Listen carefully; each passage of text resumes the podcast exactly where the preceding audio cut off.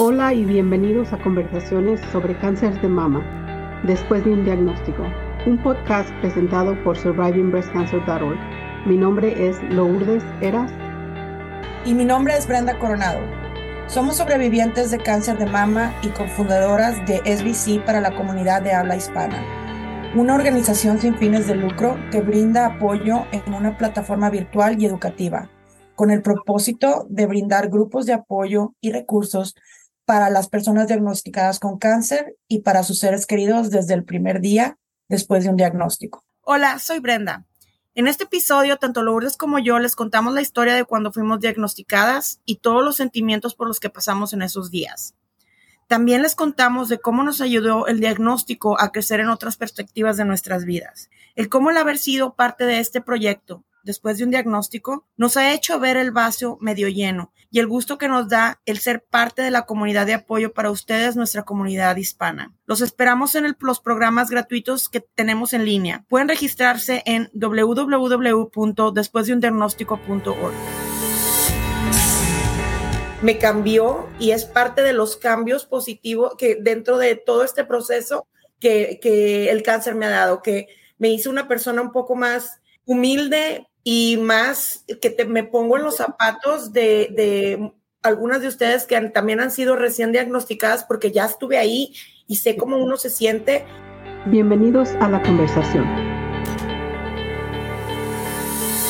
Brenda, cuéntame un poco de tu historia. ¿Cómo te detectaron a ti? Desde el 2004 a mí me han estado haciendo mamogramas anuales porque en el 2004 me operaron de un, de un quiste que fue benigno en ese tiempo. Entonces, fue una operación rápida, me la quitaron, hicieron todo el examen patológico, todo salió bien, pero me dijeron, a partir de ahí vamos a tener que hacerte el, el mamograma una vez al año.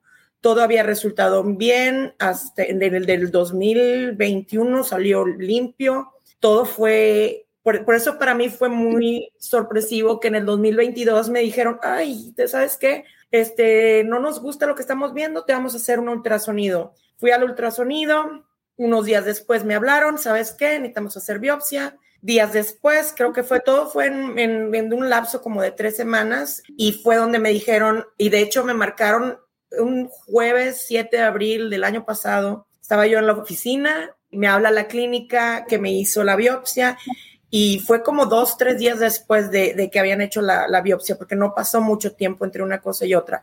Y me hablaron y me dijeron, ¿sabes qué? Es cáncer por favor, cualquier enfermero, cualquier persona, no den los diagnósticos por teléfono, porque es, es muy, no, no sabía ni qué hacer, no sabía cómo iba a llegar a mi casa. Todo ese trayecto de la oficina de las 3 de la tarde que recibí la llamada, a que llegué a mi casa, no sé ni qué pasó ni cómo llegué.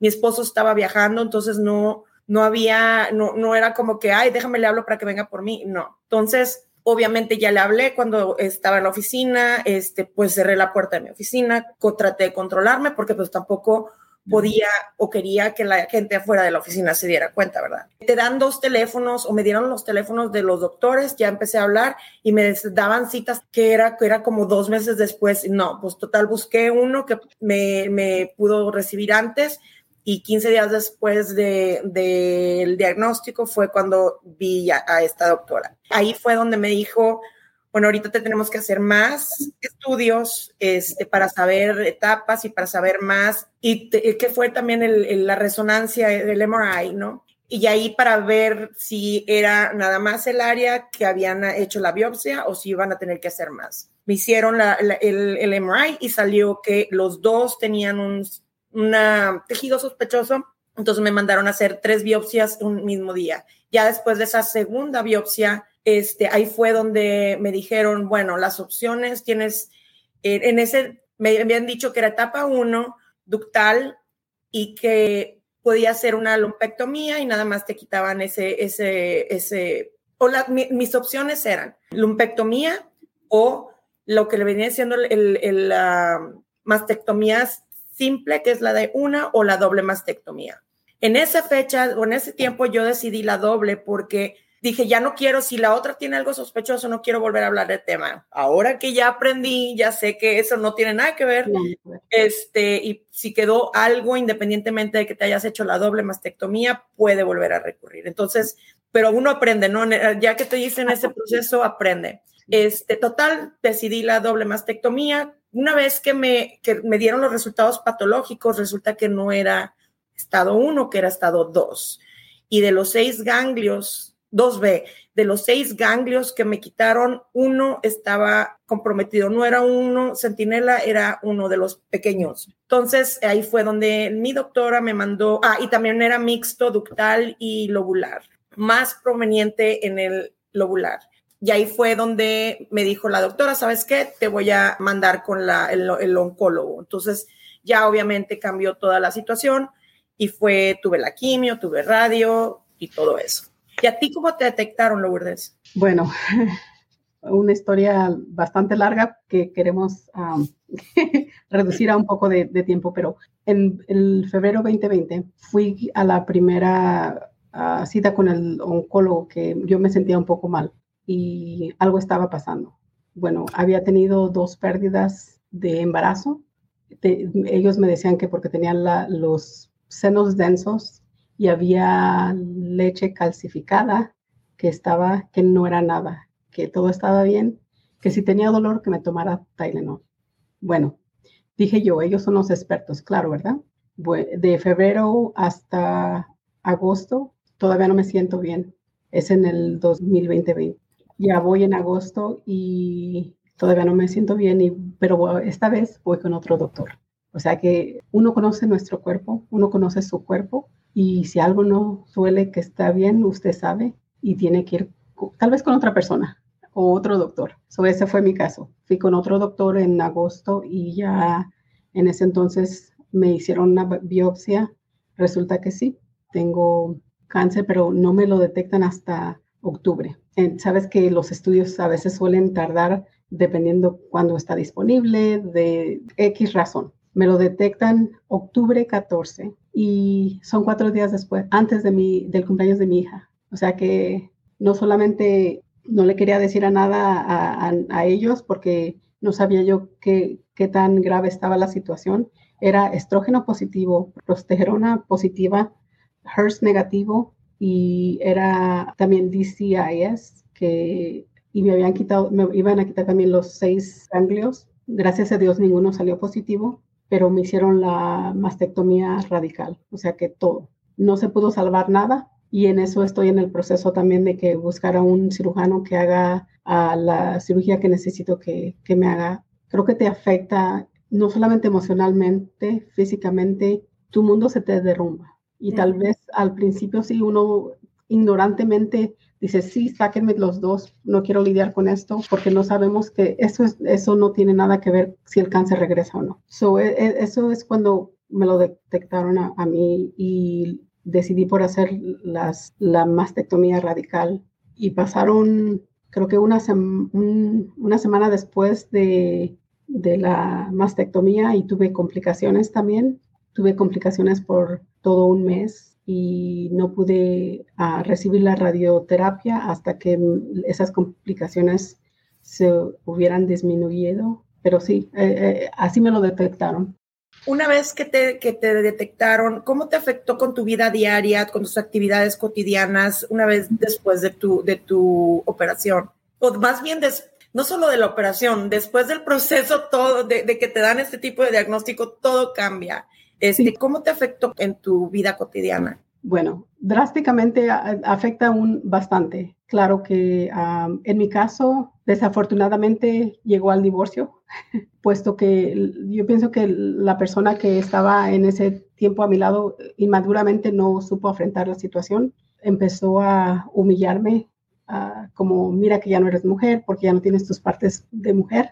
Creo, perdón, creo que eso fue una de las partes que me afectó drásticamente, pero también como esa persona lidió con esta situación de humillar, ridicular, hacerme sentir como que el ridículo de que ya no tenía estas partes femeninas, que ya no era mujer, que ya no podía procrear, porque por el cáncer me quitaron los ovarios, el útero, o sea que me hicieron una histerectomía completa, pero también parte de mí, digo, gracias a Dios que me pude librar de ese cáncer y enfocarme en esto, enfocarme en este proceso, porque yo tengo dos niños y esas personitas me necesitan y quiero estar aquí para ellos. Y una de las lecciones que puedo compartir con las personas que ahora ya estoy en este, lado de este proceso es no solamente tener la seguridad de que todo va a estar bien.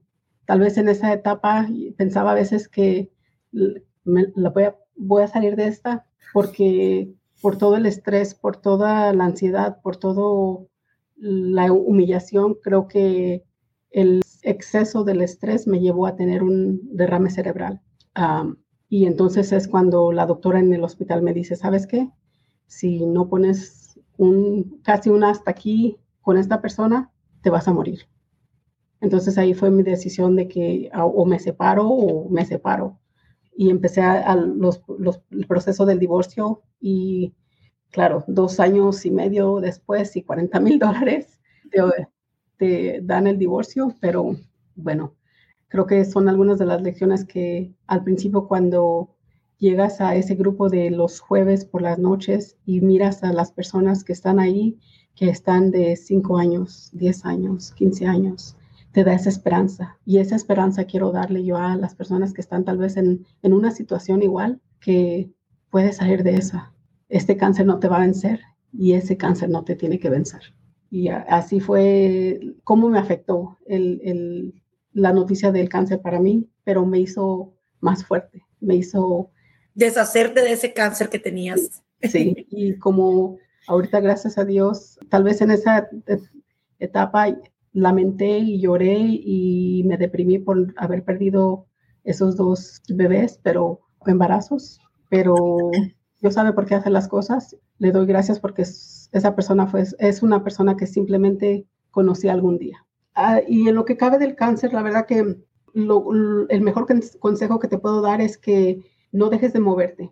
Yo sé que a veces protegemos nuestro cuerpo y empiezo la, postura que tienes que saber que está bien, todo va a estar bien. Haz el ejercicio que te, que te ah, recomienden los doctores. Ve con un fisioterapeuta terapeuta para que te recomienden cómo mover tu cuerpo, qué tipo de ejercicio hacer, porque el moverte, el moverte es vida, el moverte es necesario. O sea que no tenemos que temer el movernos, porque el mover te va a ayudar con la flexibilidad. Me acuerdo el radio-oncólogo que me dijo, algunas de las personas, el mayor problema que yo miro un año después es de que esas personas siempre han tratado de proteger, proteger sus senos o su pecho y un año después esto, las partes estas que, que le damos radiación, como que los tejidos se hacen bien tensos, se hacen bien tensos y tenemos que moverlos. O sea que algunos de los ejercicios probablemente podemos hacer una, un podcast de los ejercicios que nosotros hacemos. claro, consulten a su doctor, consulten a su fisioterapeuta. Terapeuta. Terapeuta, terapeuta porque sus casos son individuales y siempre decimos, sigan los consejos de su doctor. Creo que tenemos algunas preguntas también, ah, Brenda. Bueno, Milena, muchísimas gracias por acompañarnos. Gracias también por escucharnos. Sí, en mi caso, yo eh, una vez que me, que me diagnosticaron, yo era muy activa, yo iba, hacia mis ejercicios de casi cinco días a la semana, que uno que, para no decir marcas, es un, muy intenso por una hora y luego ya te, te regresas a tu casa. Entonces, para mí, el, el, el, dejar de hacer ese tipo de ejercicios y luego pues la parte emocional a mí me afectó mucho porque, como les digo, no había alguien que dijeras, puedo tocar eh, o platicar con esta persona, familiar, amiga, o eh, a lo menos, al menos no sabía que había este, amigas, porque ya después, una vez, yo, como les decía yo a, William y a, a Lourdes y a Laura, voy a tener que salir del closet del cáncer porque yo no le quería decir a nadie más que a mi familia pero para mí el, estar ahora aquí con ustedes, para mí fue, ha sido un aprendizaje, el, salirme de, ese closet eh, de, no quiero que nadie se entere y el estar hablándolo ahorita y el estar, el poderles compartir que sí hay forma de mantenernos felices, alegres, inclusive con un tipo de diagnóstico como este. Y el haber eh, conocido y el haber empezado después de un diagnóstico, la verdad es que a mí me cambió y es parte de los cambios positivos que dentro de todo este proceso que, que el cáncer me ha dado, que me hizo una persona un poco más, ¿cómo se dice? Humble. más humilde. Humilde y, y más que te, me pongo en los zapatos de, de algunas de ustedes que también han sido recién diagnosticadas porque ya estuve ahí y sé cómo uno se siente y por eso el, el, el, poderlas apoyar es para mí es me ha ayudado mucho a crecer de otra manera. Entonces, eso es parte de lo que me ha cambiado eh, el, el, diagnóstico.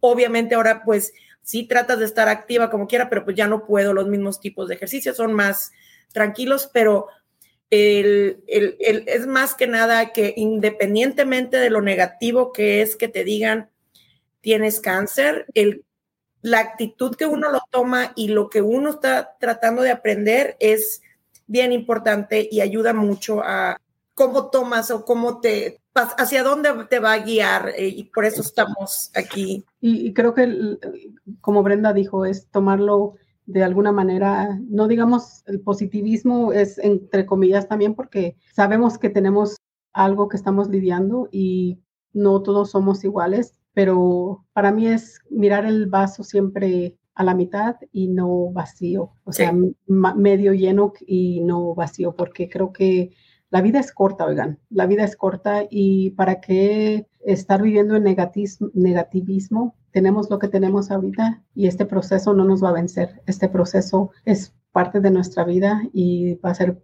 parte de nuestra vida para el resto de nuestra vida y tenemos que vivir nuestra vida. O sea que no hay que dejarnos vencer por esto porque también Exacto, cómo lograr volver a empezar y vivir con esto en lo que es muy difícil, ¿no? Pensar en el cáncer todo el tiempo, de Milena Menjares. Claro, Milena, te entendemos exactamente porque yo les puedo decir que hace recientemente, ah, por supuesto, hasta eso le dije a mi hermano que esto es un, una enfermedad que está en tu cabeza aunque no, no quieras, o sea que estás pensando, y a mí yo pienso que a mí me afectó también, y claro, estoy yendo a consejería, estoy yendo a terapia, porque las palabras también duras y humillantes de la persona esa que pensabas que iba a estar ahí a tu lado y ayudándote, decía, mira que te, que te va a llegar el cáncer um, en 10 años, ¿para qué estás haciendo algo?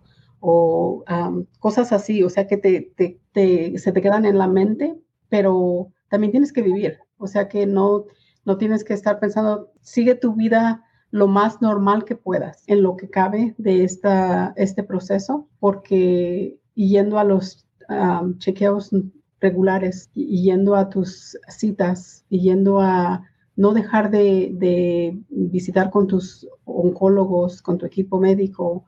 O sea que este proceso es para largo, pero si sigues los consejos indicados, eso es lo que podemos hacer. Eso es lo que podemos. Sí, y algo bien importante, recuerden que el cáncer no nos define, el no somos cáncer, somos pacientes de que salimos y tuvimos, podemos inclusive tener, pero eh, eh, no, tú, tú todavía eres tú y no dejes que ya porque te dicen tienes cáncer ya ya, ya es, eh, eso es lo que te define. No. No, el cáncer no define quién es uno. Uno sigue siendo eres uno, la misma persona, pero con otra lección que tienes que aprender o de que vivir. Y tienes que aprender lo más que puedas de esa lección y tratarlo de tomar de una manera donde esa palabra no te define.